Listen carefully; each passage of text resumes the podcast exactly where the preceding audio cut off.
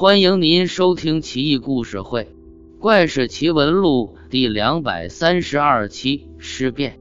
山东阳信县有个老头，是城外菜店人，在城外五六里的地方开了一家小旅店，有几个拉大车的车夫往来贩运货物，经常住在他家的旅店里。一天黄昏。车夫四个人来投诉，见老头家客店已经客满了，四人又没地方住，只得苦苦求老头帮忙找个住处。老头思量再三，也觉得老住客没地方住挺难为人的，就想到一处地方，但又担心说出来几个客人不乐意。几个哥们很诚恳地说：“我们能有什么要求？”您老帮帮忙吧，只要头顶有瓦遮风挡雨，有张席子能睡觉不就行了？老头刚死了儿媳妇，还停尸在屋内，儿子出门去买棺材还没回来，要安排就只能安排在灵堂了。四个车夫一听也有些害怕，但实在没地方住，也就炸着胆子答应了。硬着头皮跟着老头进入灵堂，一盏昏暗的灯在岸上，案几后面是灵帐，灵帐内纸做的被子盖在尸体上。又看了看里间，是一个大通铺，四人劳碌奔波，又困又乏，沾枕头就打呼噜了。只有一个人还在半梦半醒之间。朦胧中听见灵床上有擦擦的声音，赶紧睁开眼睛看，发现灵前灯光更亮了，照得屋内清清楚楚的。女尸居然起来了，掀开纸被子走下床，悄悄进入里间。只见女尸面色金黄，用一块绢裹着额头，慢慢走到大通铺前，挨个向睡着的客人脸上吹气。眼看就要轮到他自己了，那哥们害怕极了，赶紧用被子盖住脸，屏住呼吸，不敢乱动。听到女士离开，又听到掀动纸被子的声音，这才炸着胆子探出头来窥视，见女尸僵卧在灵床上，没了动静。这哥们吓得够呛，不敢作声，悄悄地踢了踢那三个同伴。但没一个动的，想来想去没有办法，只好披上衣服要跑。这时又听见擦擦的声音，这哥们害怕被发现，再次蒙上被子装睡。感觉女尸又进来，反复吹了好几遍，这才离开。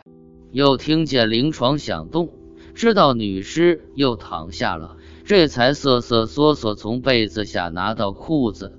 悄悄穿上，跳下床，光着脚丫就往外跑。女尸也起来了，要追那哥们，还没走出灵帐，那哥们脚底下抹了油，已经逃到屋外。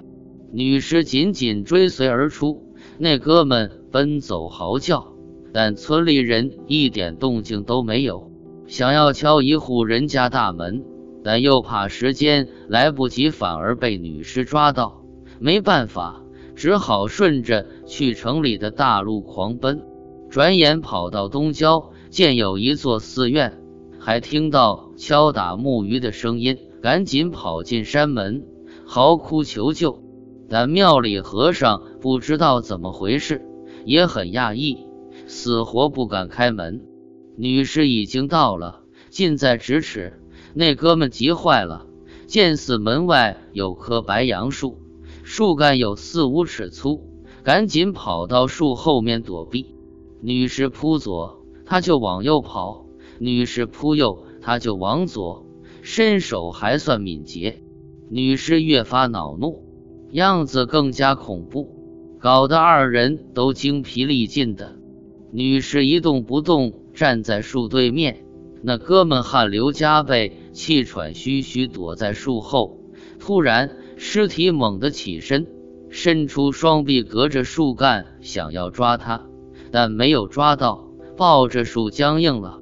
和尚在庙内听了很久，见没有动静，这才出来看，见那哥们躺在地上，拿蜡烛一照，已经昏死过去，但心下还有一丝热气。和尚将他背进寺庙，过了一整夜，这才苏醒，灌了口热汤。和尚问他是怎么回事，他一一对答。当时已经是早上了，天蒙蒙亮。和尚出来看那棵白杨树，果然见到女尸抱树而僵，大惊失色，立刻报官。县官亲自来查验，命人将女尸从树干上拔出来。但抓得很牢固，根本拔不出来。仔细上前看，见女尸左右四指卷曲如钩，插入树干，指甲都进去了。集数人之力，这才将女尸拔出来。查看指头插得动，像凿的一样。派衙役到旅店老头那报信，见那三个客人已经死了，女尸失踪，闹得沸沸扬扬的。衙役告诉他情况，老头跟着去，把儿媳妇的尸体运了回去。那哥们嗷嗷大哭，对县官说：“我们四个人一块出门的，现在就我活着回去，怎么跟人家家人说呢？谁会相信我啊？”县令给他出具了一份文书做证明，又送了一些财物，让他返回家乡了事。